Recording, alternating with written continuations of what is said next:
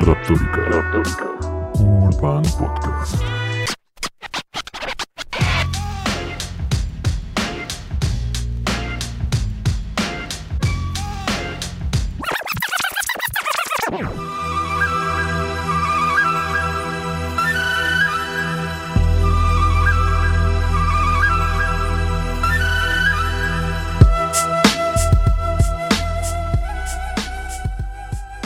¿Cómo están amigos? Bienvenidos a Raptórica Urban Podcast, episodio número 8 de esta segunda temporada. Yo soy Juan José Hernández, también conocido como Josh, y el día de hoy tenemos un episodio en el que vamos a estar hablando de una canción muy icónica para el rap eh, latinoamericano, quizás la más importante en la trayectoria de Cancerbero, estamos hablando de Cancerbero.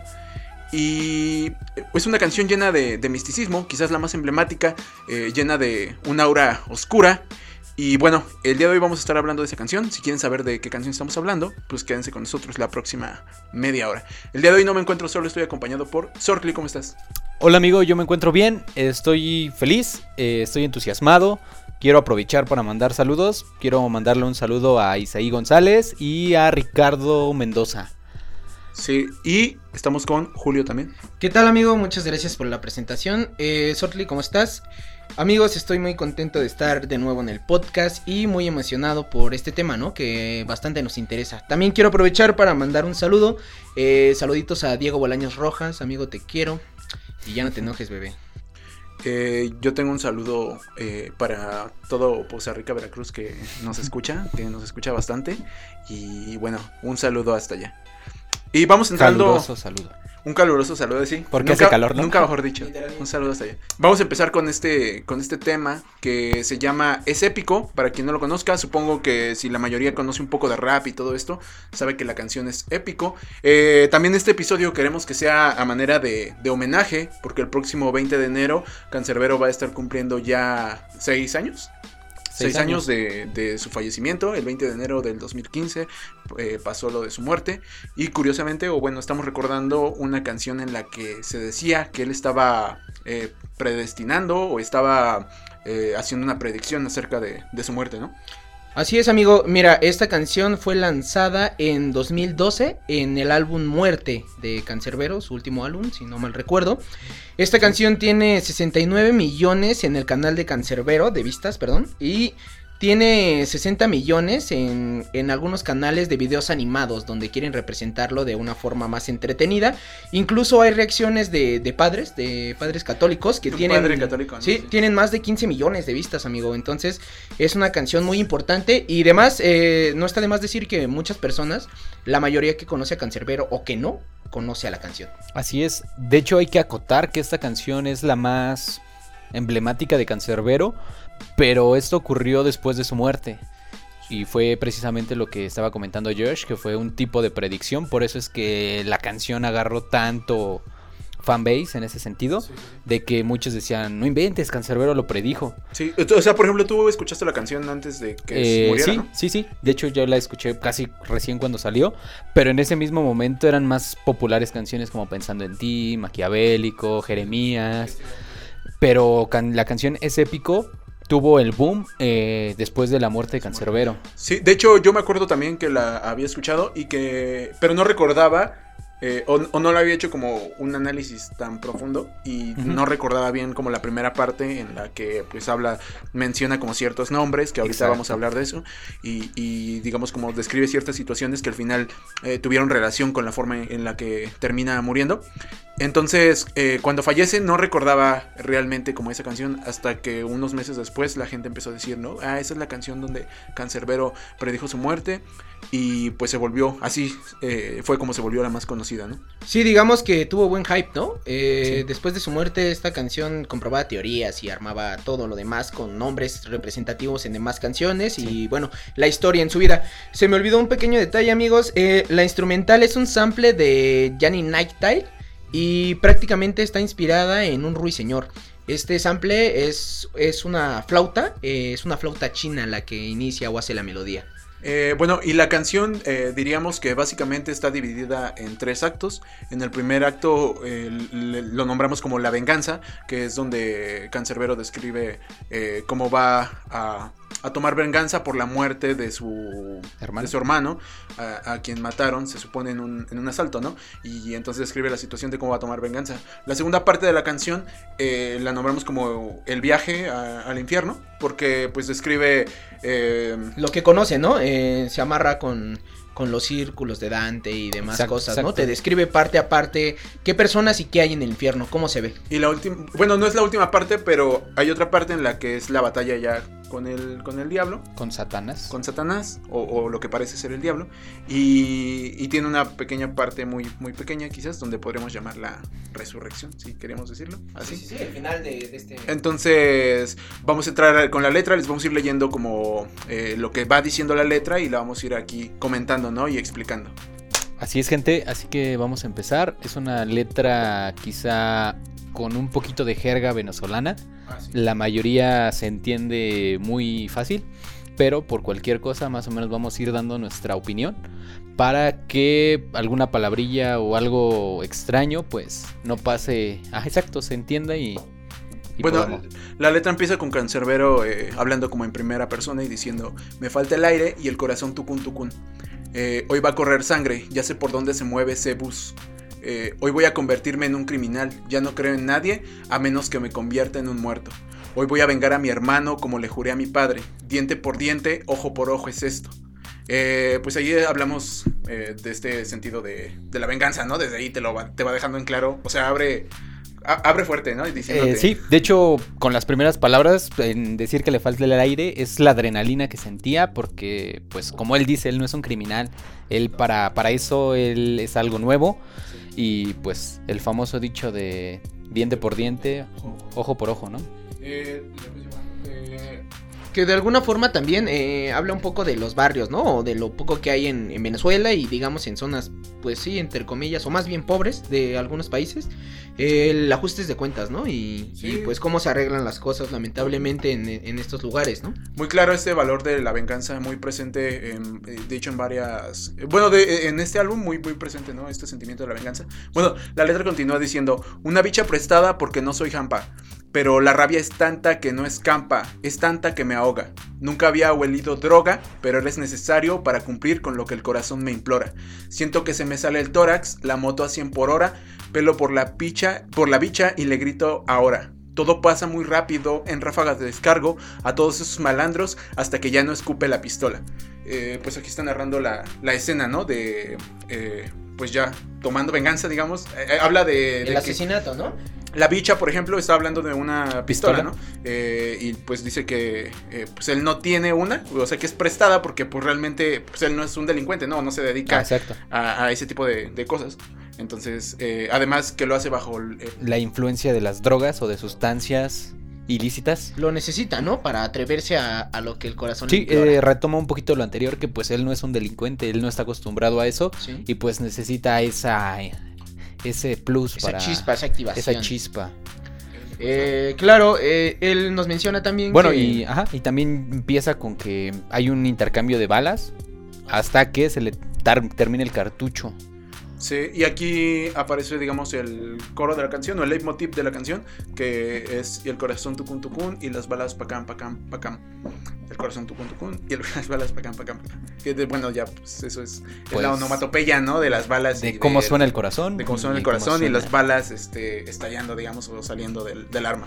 Eh, después de describir esta escena, dice, lloro de la rechera mientras en la acera caigo. Escucho una señora que grita que mataron a Carlos. Solo ahí fue cuando sonreí aliviado, porque Carlos fue el bastardo que mató a mi hermano. Todo es confuso, escucho wiu, wiu, wiu. Lo veo bien diciendo frío, frío, frío. Un tipo gritando, eh, es mío, es mío, es mío. Eh, y bueno, nos quedamos aquí en esta parte. Eh, aquí, pues, ¿qué dirías, Orle? Pues mira, eh, pues sigue como con lo que iba, de que hay intercambio de balas. Cancerbero, pues recibe impactos también, cae al piso y escucha que pues consumó su venganza porque ya habían matado a Carlos, precisamente el asesino de su hermano. Yo diría que en esta parte eh, logra el objetivo, ¿no? Él lo, lo logra completamente. Y bueno, eh, aunque él está herido y, y sabe que, que lo que está pasando no, es, no está bien, eh, está sonriendo, está, está aliviado y sabe que, que lo ha logrado. Que lo consiguió. definitivamente. Aquí cabe mencionar que este nombre de Carlos es importante, ¿no? Porque lo menciona en esta canción y, o en esta parte de la canción y al final eh, es, es parte de lo que la gente relaciona con, con su muerte, ¿no? Porque, eh, bueno, se dice que, eh, o más bien, el día de su muerte lo encontraron junto al cuerpo de uno de sus... Bueno, no, no junto, pero en la misma escena, digamos, del Ujú. crimen. Sí, sí. Eh, el cuerpo de este hombre que era su amigo y que casualmente también se llamaba Carlos, ¿no? Y a quien se dice que apuñaló antes de suicidarse, ¿no? Entonces eh, es parte de, de lo que la gente eh, menciona, ¿no? De, ya habían hablado del- de, esta venganza contra Carlos y al final termina consumándose en la vida real cuando, cuando muere, ¿no? Sí, pues la leyenda del mito, ¿no? Y todo lo que conlleva esta canción en cuestión de, de misticismo. sí. Pues sí, y de hecho como que Cancerbero terminando de su venganza comienza a relatar como que lo que se siente el morir, ¿no? Que empieza a sentir frío y empieza a escuchar cómo grita la gente y todo esto va pasando muy de fondo. Sí, sí, amigo. eh, nos describe poco a poco lo, lo que está pasando. Y pues bueno, continúa la letra con... Eh, varios segundos, varios segundos de calma al lado de mi cuerpo. Me dije, aún no he ido al más allá. Siento un olor a perfume, veo una luz en un túnel. Un fuego que me consume se empezaba a ver atrás. No dejaré que me abrume el fuego. Seguiré hasta el túnel, pero seguir no pude porque me alaron para atrás, cayendo en picada. Aquí acaba el capítulo de venganza, por así decirlo, el acto 1 de venganza. Y como decía Sortley, ¿no? Nos describe poco a poco la muerte, los olores, lo que piensa, lo que va a pasar. Eh, incluso nos hace un, un pequeño spoiler eh, diciendo que, que lo arrastraban en un túnel, no se iba a dejar. Y bueno, cayó en pica, no hay más. Eh, pues quiere decir que Cancerbero estaba yendo al cielo y quizá por sus actos al final lo terminaron llevando al infierno y es lo que empieza a relatar. Sí, es lo que dicen de como la trascendencia y de repente... eh, El no. golpe de realidad. Exacto, vas, vas a- al infierno. Bueno, eso es lo que deja ver en el primer acto. Y eh, aquí empieza el segundo, eh, donde empieza a hacer una descripción de el infierno, donde dice, montañas negras de azufre con un olor a mierda, cuerpos deformados que sufren, caí sobre una piedra. Un barco viejo con un viejo me esperaba, no me respondía nada, almas el barco golpeaba. Él me llevó donde Cerbero, quien dijo no morderme porque le gusta mi nombre de rapero. Eh, si lo ves de esa forma pude tener suerte. Irónica es la vida, pero también irónica es la muerte. Me desperté... Bueno, nos quedamos ahí. Sí, eh, bueno, aquí empieza a describir el inframundo. Va en el barquito, las almas que están en pena, por así decirlo, golpeándola. Y la ironía del perro, que tiene un nombre similar a- al, al de él de rapero. Sí, no, ahí es como un guiño a, a su nombre y a este personaje de la Mitología. mitología griega. Sí, es griega, ¿no? Eh, donde Cerbero es el el Guardián. de, del infierno. Y un poco, Inframundo. y un poco la ilustración de lo que hemos visto algunos en películas, ¿no? De cómo es el inframundo. Sí. Eh, yo lo he visto en más de tres. eh, ahorita les doy un ejemplo simple en Hércules de Disney Pixar. Eh, este, en esta película, el inicio del, del infierno es eso: es una barca. eh, Hades va manejando la barca. eh, los cuerpos se te quieren colgar y existe el perro. eh, Al final. famoso Cerbero. Sí, está describiendo el infierno tal cual, incluso eh, muy acorde al, al- ¿cómo se llama? Como a la creencia católica incluso. Eh, entonces, eh, es interesante y pues sí causa, o digamos, tiene sentido eh, con lo que voy a, a leer después, ¿no? Ah, irónica es la vida, también, pero también irónica es la muerte. Mm, me desperté ya sentado sobre un estrado y un jurado de malvados decidirían mi suerte. Recuerdo que fui golpeado y trasladado a un sitio en uno de los círculos con un montón de gente. Por vengativo y asesino te quemarás, te quemarás por siempre, por toda la eternidad como castigo. Vi muchos rostros conocidos y me sentí sorprendido, porque no pensé que estuvieran conmigo personas que lucían buenas en el mundo. Hacemos una pausa ahí para hablar otra referencia a, a la Divina Comedia, ¿no? De Dante y hablando de los círculos eh, del infierno y de esta, esta, ¿cómo se llama? Como este consejo para decidir, o sea, si ha sido bueno, si ha sido malo, si vas a ir al ¿Y infierno. cuál Más bien, va a ser su castigo? Ajá, más bien, exacto. ¿Cuál es, va a ser tu castigo según los pecados que hayas, hayas tenido? Él nos está diciendo, ¿no? Que aquí sus pecados puede ser ser Ser- vengativo Y asesino. y asesino. Eh, no sé si quieres comentar algo. Pues es un juicio de más, ¿no? Digamos, eh, quizás el de la tierra o en el inframundo va a ser lo mismo, te van a juzgar por lo que hayas hecho y pues esas acciones decidirán tu destino prácticamente. Sí. Eh, sí, ahora eh, aquí empieza a mencionar a varios eh, personajes eh, conocidos, así que se los voy a leer.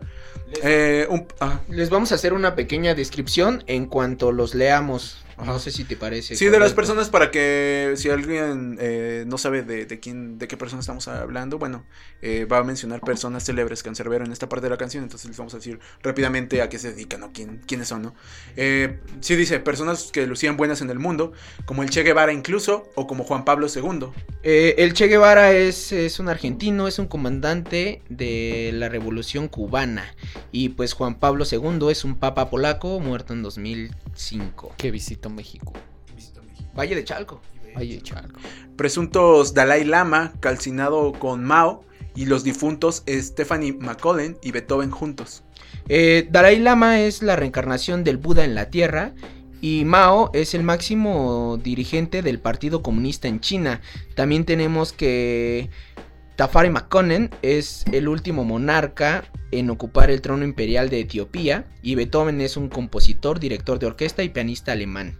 Sí, luego dice, me asombró mucho saber que estaban aquí.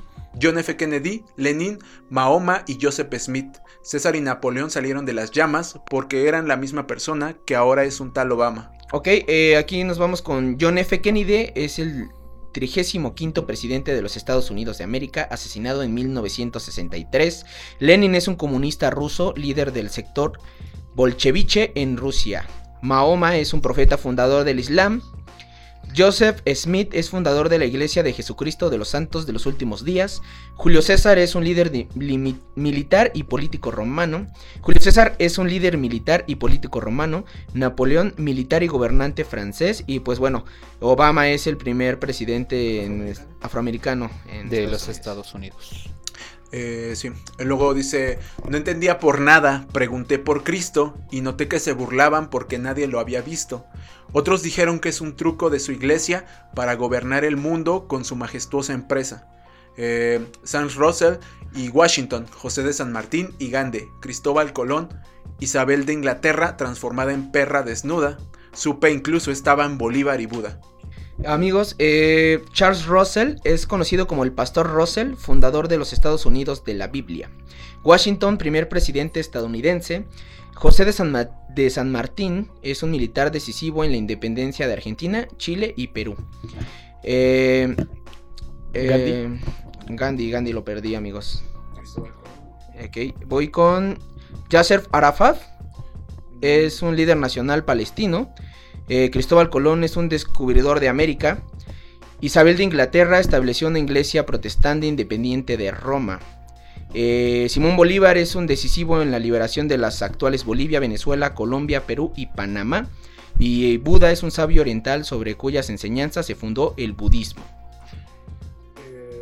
Bueno, también aquí habla sobre la iglesia cristiana, católica, y hace un tipo de sátira. Sí, ¿no? Ajá. Porque pregunta por Cristo su, digamos, el... ¿Su Dios? Sí, el- la representación en algún momento, ¿no? Se supone en la tierra de, de que existe o la prueba de que existió eh, o de que existe Dios. eh, y dice que preguntó por él y que le, le- Se burlaban de se él. burlaban, ¿no? Porque de, de quién estás hablando, ¿no? Y otros me dijeron que fue un truco de la iglesia para gobernar el mundo con su majestuosa empresa. De eso que ya hemos estado hablando o, o que mucha gente siempre dice, ¿no? Que la iglesia pues solamente es para Manipulan. manipula y para sacar dinero, como quien dice. Ajá. Vemos esa crítica de, de Cancerbero. Eh, son demasiados. Son demasiadas dudas, pensamientos vagos. ¿Gente buena en el infierno? ¿O es que en algo fueron malos? Por algo están aquí, aunque no lo acepte. Debo hallar ahora una manera de huir de la muerte. Eh, recordé que en la tierra donde había nacido existía una leyenda del diablo con un tal Florentino. Obviamente un cuento obviamente un cuento, pero inteligente, para, para irme de este infierno, infierno literalmente. Eh, bueno, aquí hay varias cosas. Volvemos a hablar eh, como de las dudas, ¿no? Que le genera a Cancerbero como haber vivido en el mundo y como que todo lo que le contaron o todo lo que leyó en los libros de historia eh, resulta que no es cierto, ¿no? Porque si los viste a todos los personajes que nombró como héroes o... eh, no mencionamos eso. eh, se la pasó mencionando como a líderes, ¿no? Eh, realmente. totalmente. Líderes totalmente en el sentido, eh, pues sí, líderes políticos, podríamos decir, pero también líderes espirituales, en el caso de Mao y de... Buda. Sí, Juan Pablo. II. Entonces, este... eh, se la pasa hablando... De persona. Y sí, amigo, pues prácticamente eh, Cancerbero nos enseña a personas que te han enseñado que son buenas o, o que hicieron algo bueno y que por algo son de alguna forma famosos, ¿no? Di- digamos que han hecho algo bueno o han peleado por estar en el lugar que han estado y pues Cancerbero nos muestra la otra cara, ¿no? Prácticamente. Te hace, te hace dudar, ¿no? De si lo que te han enseñado o lo que has aprendido en la escuela o en cualquier lado es verdad o no es verdad, ¿no? Exactamente. Eh, Después empieza a relatar el hecho de que él, en vez de decir, ok, me resigno, ya morí, me van a condenar, él se pone el chip de tengo que escapar de aquí, tengo que salir de aquí, y pues empieza a pensar cómo va a salir del infierno. ajá. Y, y, eh, lo que dice, ¿no? Recuerda lo de la... La leyenda La de leyenda un de- tal Florentino. Ajá, del Florentino y el Diablo se llama, ese es un cuento eh, venezolano, eh, breve. Según yo, creo que incluso está en un formato como de, de versos.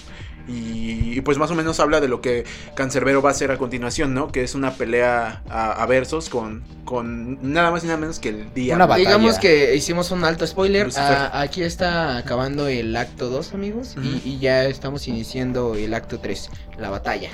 La batalla. Eh, empieza diciendo, vociferé durante... me- ah, no es cierto. Sí. Sí. ¿Sí? Ah, vociferé durante meses que podía con el jefe, recitando versos entre fuego y heces. Eh, hasta que un día apareció un viejo con traje que me dijo pierde y me llevó a tu padre de homenaje. Qué situación tan complicada en la que me encontraba, pero yo nunca he sido de los que se cagan. Además, había compuesto demasiados versos, que más la improvisación harían temblar al universo. Y aquí nos quedamos justamente en segundos antes de iniciar la batalla, el enfrentamiento, amigos. Y el viejo, pues le está prácticamente amenazando a Cancerbero. Que tiene una oportunidad para lograrlo. Si no, pues, digamos, su papá de Cancerbero va a terminar muriendo, por así decirlo. Sí, va a tomar como en prenda Va a tomar la su vida- alma. La vida de su papá, ¿no? Exactamente. Porque según yo sí. Y Cancerbero hace, bueno, dice algo que a mí en su momento me, me causaba gracia, ¿no? Que cuando dice, pero yo nunca he sido de los que se cagan. Que pues con eso quiere dar a entender que él nunca es de los que se achican. eh, él siempre va, va a echar para adelante. Sí. Y pues es algo pues que te hace pensar en que no te debes rendir. Sí, no, no, que no tiene miedo y además dice eh, eh, esta onda, ¿no? De que había compuesto, compuesto demasiados versos, o sea, habla de que pues él siempre fue un artista como pues de escribir, ¿no? No, no, no era dedicado al freestyle, pero aquí sí iba a aventar una batalla eh, improvis- a improvisación con, con nada más y nada menos que Lucifer, aparte de visitante, ¿no? Exactamente. sus terrenos. O sea que aquí la ventaja la tenía Lucy porque era local. Y qué tal si iba a haber localía. A mí me parece increíble eh, que Cancerbero se, se atreva a esta apuesta y que, bueno, deje el todo por el todo, ¿no? Eh, esta frase de yo nunca he sido de los que se cagan, a mí me parece muy representativa de todas las personas humildes, güey. O sea, creo que toda la gente de abajo es nunca se caga. Le echa huevos. Sí, sí, sí. Siempre le echa. Eh, sí. Entonces, entre apoya al pueblo y todo esto, a mí me hace entrever que, que pensó en algo más, ¿sabes? Que, quiso dar a entender que apostabas lo más valioso para ganarlo todo y pues prácticamente es lo que hacemos casi todos día a día. Bueno, y aquí arranca el diablo. En cuanto a la interpretación, hay que decir que eh, Cancerbero hace algo aquí muy interesante porque hace una voz más grave, ¿no? A la hora de interpretar al, al diablo y se entiende que pues, es una batalla de versos y que son, que son Dos diferentes. personas. Dos personas diferentes. Am, creo que tiene ahí un, como un ligero efecto como de reverb que hace que se escuche todavía un poquito más diferente la voz del diablo a, a su voz. Eh, sobre todo la interpretación, eh, como que veo como más enojo en, en el diablo y como que Cancerbero está, está ecuánime, ¿no? Entonces, bueno, eh, aquí Sortly va a leer la parte del diablo, yo les voy a leer la parte de Cancerbero, Así- solo para que distingan qué versos son de cada quien. Así es amigos, aquí con fines ilustrativos vamos a, a interpretarlo dos personas porque carecemos de la cualidad de Cancerbero de poder modificar su voz y hacerla más grave.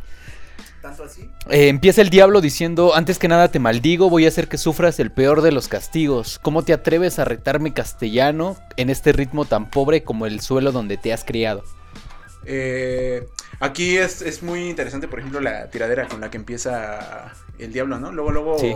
a tirarle de que... Donde duele. de dónde te duele, ¿no? De dónde vienes y, y además, pues es que sí te pones a pensar, ¿no? Si realmente existiera el dueño del infierno, pues manejaría todos los idiomas. Eres un ser inferior totalmente. Sí. No hay forma de que lo retes en, en nada, aunque seas demasiado bueno. Bueno, el cancerbero contesta, con más razón tú deberías avergonzarte, perder un combate con un homo sapiens. Además te explico, se llama Venezuela donde nació este tipo, y tú no puedes me- maldecirme porque ya yo estoy maldito.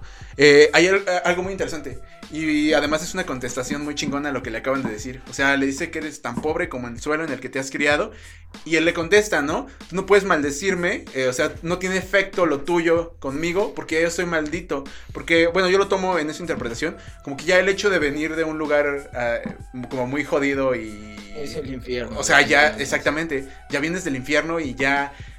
Pues ya nada te afecta, güey. O sea, eso es más o menos lo que acaban de decir. O sea, Sí, sí. Además es congruente con toda su, la lírica de siempre, que en la que siempre he intentado como enaltecer a la gente que viene de abajo y toda esta onda. Quizá otra manera de entenderlo también el decir yo también estoy maldito es de yo ya también cometí ese delito, yo ya lo hice, Exacto. ya estoy sucio, ¿no? Sí, sí, sí, exacto. Pues es que es el hecho de vivir o venir de un barrio, güey. O sea, ya estás ahí. Sí, entonces eh, el diablo le responde, eres muy peculiar y mi deber es explicar que no puedes ganar porque yo lo sé todo, domino los idiomas, los modos, la historia, incluso sé los más recónditos miedos de tu memoria. Aquí el diablo amenaza no solamente con, con que sabe más, no solo le avisa que se está enfrentando ante el diablo, sino también le hace ver que él lo conoce completamente, ¿no? Que- Exacto. Que, todo lo que él piensa que está escondiendo, de alguna manera él, él ya lo sabe. Eh, Cancerbero contesta. Debo aclarar que hay un factor clave que olvidas. Los miedos se van en el momento en que pierdes la vida. Se dice que el amor masacra tus insultos, pero yo te mataré con más odio para ser justos. Aquí Cancerbero clava su primer cuatro de la batalla, Su primero. sí, eh, lo hace muy bien porque dice que los miedos ya no existen en el momento en que mueres. Y esto de cierto modo es muy real porque cuando tú estás vivo te dan miedo cosas que te puedan hacer daño o que te vayan a afectar, pero ya estando muerto, pues, ¿qué te afecta, no? Es que el cerebro, ¿no? El cerebro no te deja estar cerca del fuego porque sabe que te va a hacer daño. El agua no puedes aventarte. O una araña, hay gente que le tiene miedo a la Ajá. araña, pues, que te pique y que te mueras. A lo desconocido y prácticamente si te mueres no hay nada que perder. Ya no hay nada, pues es que ya no hay nada peor que estarte, estarte quemando toda la eternidad, ¿no? Supongo. Entonces, sí, vas. El diablo sigue contundente. A mí no me engañas, mediocre adver- adversario. ¿Cómo hablar de odio si tu brazo grita lo contrario? Tú le has mentido a todos tus seguidores con múltiples contradicciones en muchas de tus canciones. Aquí hace referencia al tatuaje de Cancerbero, ¿no? Que dice All we need is love. Y si es como lo que dice, o sea, el diablo también tiene razón. Eh, eh, a mí me gusta que el diablo está personificado sí como el diablo, pero también siento que como un hater. Y, y lo vamos a ver después otra vez.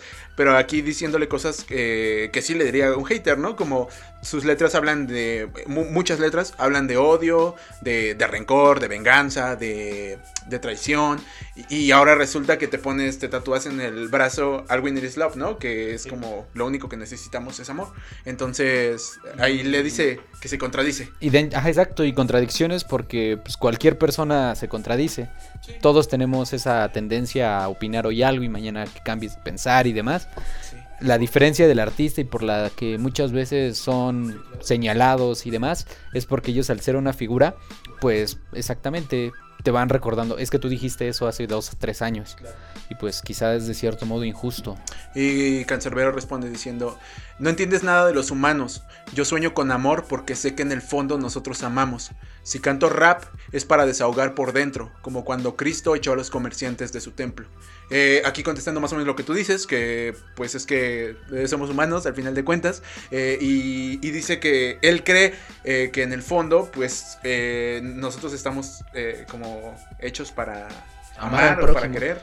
Entonces, Él en el fondo quiere creer. Sí, y hace una referencia a un pasaje bíblico, ¿no? De cuando Cristo eh, se enoja porque utilizan el templo o, bueno, la iglesia para vender, ¿no? Y todo esto y lo saca eh, de a patadas prácticamente a, a los comerciantes de, de su templo. A mí me encanta que dos veces acota sobre lo mismo. Prácticamente los dos son, son acotes eh, con respecto a lo bíblico y a lo religioso. Ok, bueno, el diablo sigue con, de nuevo hablando tú de cosas que no sabes, eres un imitador como tu voz, la cual no es tan grave. Lo único grave es que te crean, pero aquí la mentira tiene patas y tarde o temprano cojea.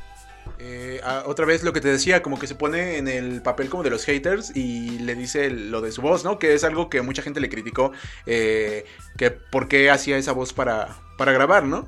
Eh, y, digamos es algo de lo más característico también de Cancerbero, el peculiar eh, eh, tono de voz que tiene a la hora de interpretar. Y aquí le dice como que deje de, de fingir, de fingir su voz, ¿no? Y es todo lo contrario a la persona, ¿no? Digamos, Cancerbero no se ve como una persona que tuviera esa, esa voz ¿no? O sea, el, el Cancerbero se ve muy tranquilo, eh, diría pequeño, flaco, eh, y de repente tiene una voz muy macabra. Aquí con Cancerbero continúa diciendo con algo que si me sale de- a la primera voy a ser Dios. me has conmovido ahora que te conozco más, Satanás. No comprendes el arte, tampoco la paz. Mi voz es más, es más, esta es mi voz que Dios me dio de don para tenaz usarla cual daga en tu corazón. Un increíble 4 y bueno, usando técnicas Cancerbero, ¿no? En estas letras y, y pues nada, esta métrica es increíble, creo que es importante que, que las use y que las ponga en práctica en sus canciones. Eh, muy pocas veces las vemos así, ¿eh? Así de bien hechas. Y, y ya demeritando a Satanás. y No, y de hecho, aquí- lo conmovió, ¿eh? No, y aquí este Cancerbero, aún diciendo que él sigue creyendo en Dios, al conocer ya el infierno, él sigue teniendo fe en eso y en que Dios pues le dio esas capacidades o esas cualidades para poder acabar con él. El diablo no se queda quieto y contesta, ¿cómo puedes hablar de Dios si eres ateo? En tus ojos lo veo mientras mi candela te consume. Te recuerdo que Dios no existe y lo que viste en aquel túnel no fue más que simples ángeles comunes. Y aquí Cancerbero eh, va a contestar con lo que quizás sea el mejor este verso de toda la canción, ¿crees o no crees? Definitivamente, porque, bueno, este es el verso que define la batalla y, y bueno, bueno, no voy a hacer spoiler alert. eh, este es este es el verso con el que Cancerbero logra la victoria, ¿no? Bueno, y antes de esto podremos decir que es cierto, ¿no? Cancerbero muchas veces se, se- se manifestó como alguien no creyente, pues sí, no, no sé si ateo del todo, porque en muchas canciones decía como, eh, como que sí, en el fondo quiero creer. eh, de Perdiendo la Fe. perdiendo la fe. Entonces, o sea, ser ateo es como totalmente eh, no creer en nada, ¿no? Y... Ajá, entonces yo más bien lo consideraría agnóstico, pero eh, no sé. En canciones de amor sí ha demostrado su ateísmo y ha dicho eso, ¿no? Que, que bueno, pensaba que era su voz y qué bueno que, que no es su voz, porque él ya no cree ni en Dios y cosas así, ¿no? Bueno, ahora vamos con el verso. Ahí es donde hablamos de las contradicciones. Ajá, exactamente, esto es por lo cual lo El diablo también tenía razón. Léeme lo último y yo te contesto con lo Ok. que- para que Te recuerdo que. Dios no existe y lo que viste en aquel túnel no fue más que simples ángeles comunes. Cancerbero contesta, dudar y no creer es algo muy distinto, y si dudo de Dios es porque no lo he visto. Aún así insisto en recalcarte lo que contigo aprendí, que reyes habrán muchos, pero siempre tienen que ir a ti. Aquí rompe la pantalla, definitivamente. Yo creo que si ustedes tienen audífonos, díganle adiós. Eh, nada, esta frase es la más importante y quizás es mi favorita de, toda la canción, que Reyes habrá muchos, pero siempre tienes que ir a ti. Creo que es muy representante e importante en toda la canción y pues nada, es lo que nos demuestra, ¿no? Todo lo que ha hecho Cancerbero definitivamente es, es por él y lo ha logrado, ¿no? Eh, me encanta la frase esa que dice de dudar y no creer es algo muy distinto, y si dudo de Dios es porque no lo he visto. Eh, Aún así. Ver para creer. Sí, sí, sí. Eh, o sea, deja plasmada como toda la, la, la creencia, lo que ya había dicho, eh, por ejemplo, en Perdiendo la Fe, completa. O sea, aquí lo resume en una sola frase. Y, y, di- y diciéndosela de eh, cara a cara al mismísimo eh, Satanás, ¿no? En este, en este contexto. Entonces está chido. Y la última frase con la que cierra, con la que dice que reyes habrán muchos, pero siempre tienen que ir a ti.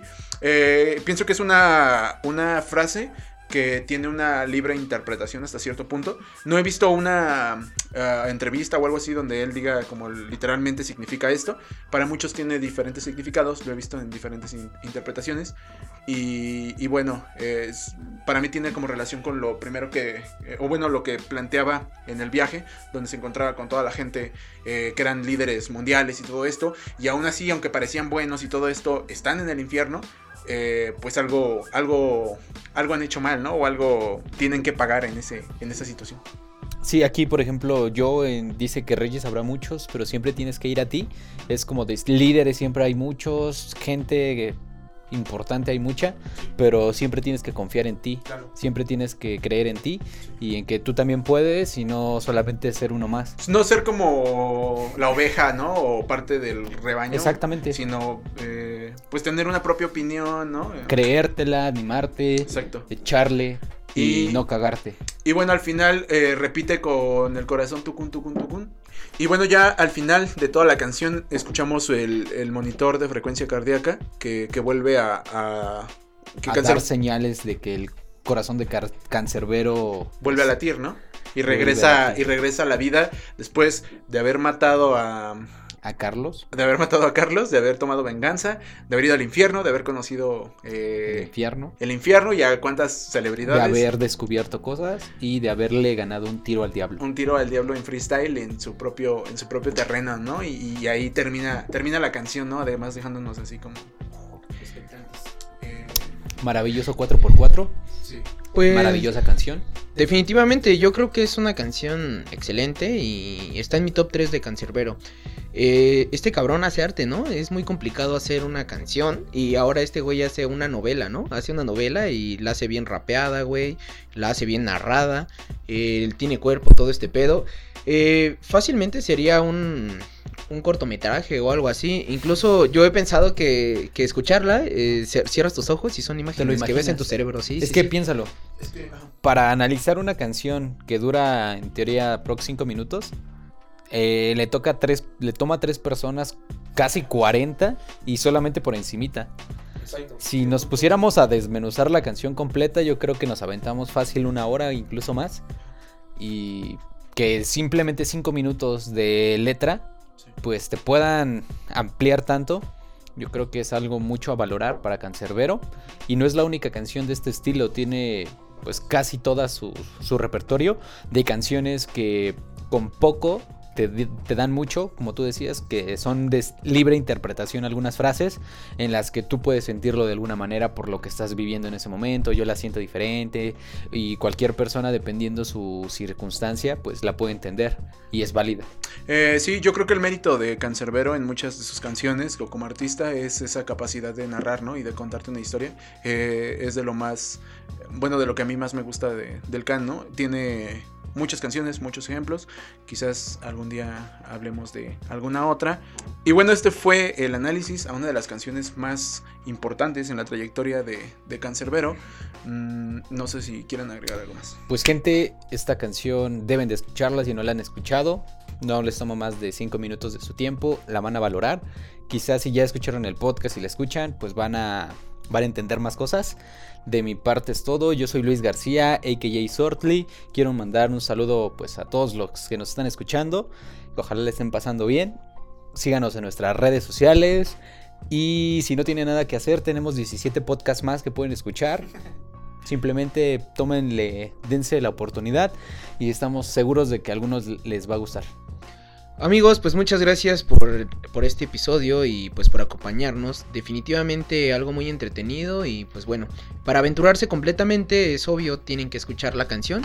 Yo creo que van a entender perfectamente de qué hablamos en cuanto acabe la canción, que bueno, decía Sortley, son 5 minutos, no hay mucho que, que gastar.